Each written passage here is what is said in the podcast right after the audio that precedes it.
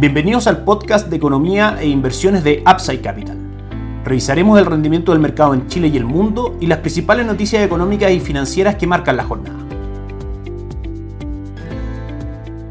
Muy buenos días, ¿cómo están ustedes? Martes 10 de enero de 2023, soy Ramiro Galeano, fundador de Upside Capital. Les doy la bienvenida a otra edición más de mercados en Upside Capital. Vamos con las informaciones del mercado local. El Banco Mundial recortó la proyección de crecimiento para el Producto Interno Bruto de Chile durante el año 2023. Tenía una estimación en su informe anterior del 0.5%, amplía la caída al 0.9%, ambas cifras negativas. Es decir, la proyección del Banco Mundial para el Producto Interno Bruto de Chile durante el 2023 se suma a, por ejemplo, lo anunciado por el IPOM, el Informe de Política Monetaria del mes de diciembre del Banco Central de Chile, donde ve que la caída en la actividad durante el próximo año estará entre el 0.75 y el 1.75%. Esto es malo para el mercado, positivo entre comillas para la estrategia de inversión en renta fija, dado que una menor actividad económica presionará al Banco Central para que haya una menor tasa de política monetaria y eso produzca una ganancia de capital en los bonos. Es decir, mantenemos nuestra recomendación de renta fija local, que como hemos dicho en reiteradas ocasiones durante el 2022 marcó un retorno cercano al 12% y esperamos también un buen retorno durante este año. También tuvimos hoy día la publicación de la encuesta de expectativas económicas por parte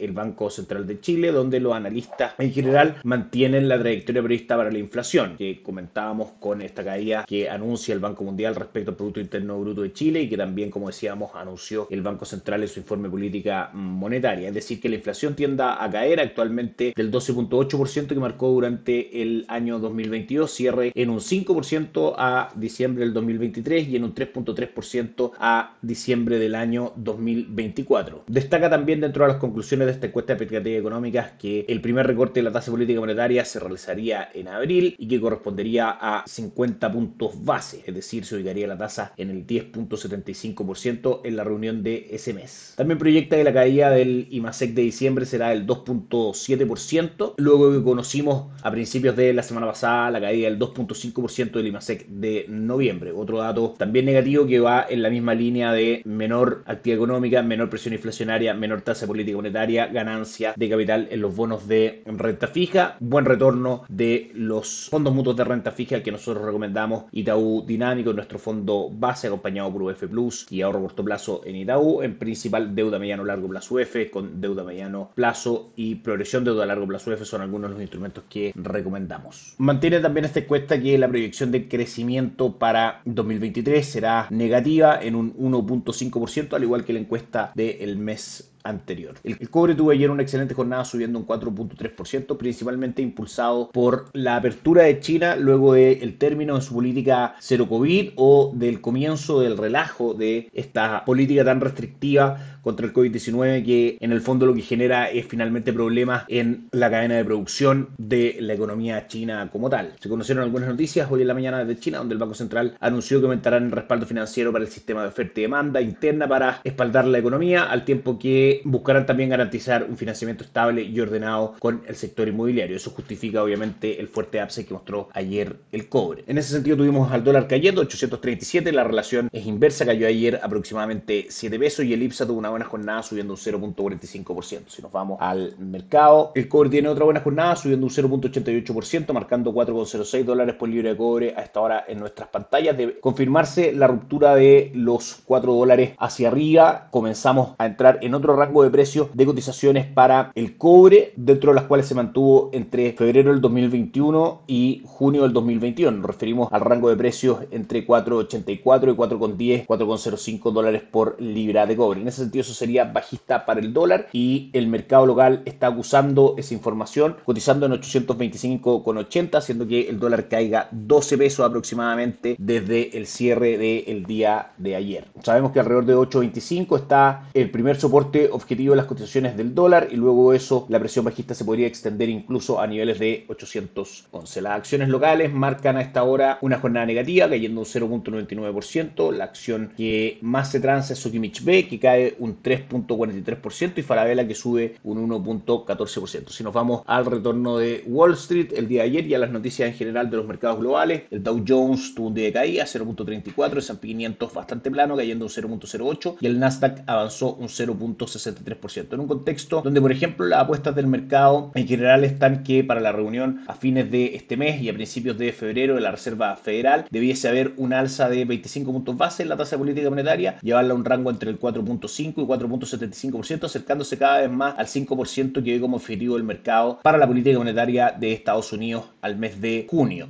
También se destacó que un informe de Goldman Sachs, uno de los principales bancos de inversión del mundo, espera que crezca la zona euro durante este año 2023 un 0.6%, lo cual es bastante positivo puesto que los informes anteriores había hablado de una recesión en esa economía. Así que buenas noticias en ese sentido para Europa. JP Morgan también entrega algunos informes al mercado donde en primera instancia muestra tres grandes, tres grandes cambios para este 2023. Primero que las economías desarrolladas se enfrentarán a una recesión que sabemos debiese ser de carácter leve. Eso marcaría a los bancos centrales para detener las subidas de alzas de tasas cuando vean que en general existe un daño económico y también a su vez por las altas tasas y por la caída en la actividad económica debiésemos ver una disminución en la inflación. Y por último, establece como tercer punto primordial para el año 2023 la reapertura de China y el gasto interno de esa economía que impulsarán el crecimiento global en el mundo. Esas son las noticias más importantes el día de hoy. En cuanto a calendario de noticias, no tenemos grandes cifras. Hoy día Jerome Powell, el presidente de la Reserva Federal, habló alrededor de las 11 de la mañana, hora de Chile, al mercado sin dar grandes señales respecto al manejo de tasa de política monetaria, refiriéndose en general a otros temas. Mañana retomamos el calendario con el índice de precio al consumidor y el índice de precio al productor de China a las 10 y media hora de Chile. Por último, revisamos los mercados a esta hora. El dólar index marca avance hoy día del 0.32% hacia jornada en general negativa con el Nikkei 225 retomando cotizaciones luego de tener ayer el día feriado 0.78% arriba. El Hansen de Hong Kong cae un 0.27 y el índice de Shanghai cae un 0.21%. En Europa en general la jornada es negativa con el Eurostock 600 cayendo un 0.59 y el DAX alemán cayendo un 0.12%. Y la jornada para Estados Unidos es bastante plana. El Dow Jones marca un 0.01% de avance, el S&P 500 cae un 0.01% y el Nasdaq muestra un leve avance del 0.08%. Eso es todo por hoy. Que estén muy bien, tengan un excelente tarde, nos encontramos mañana. Chao, chao.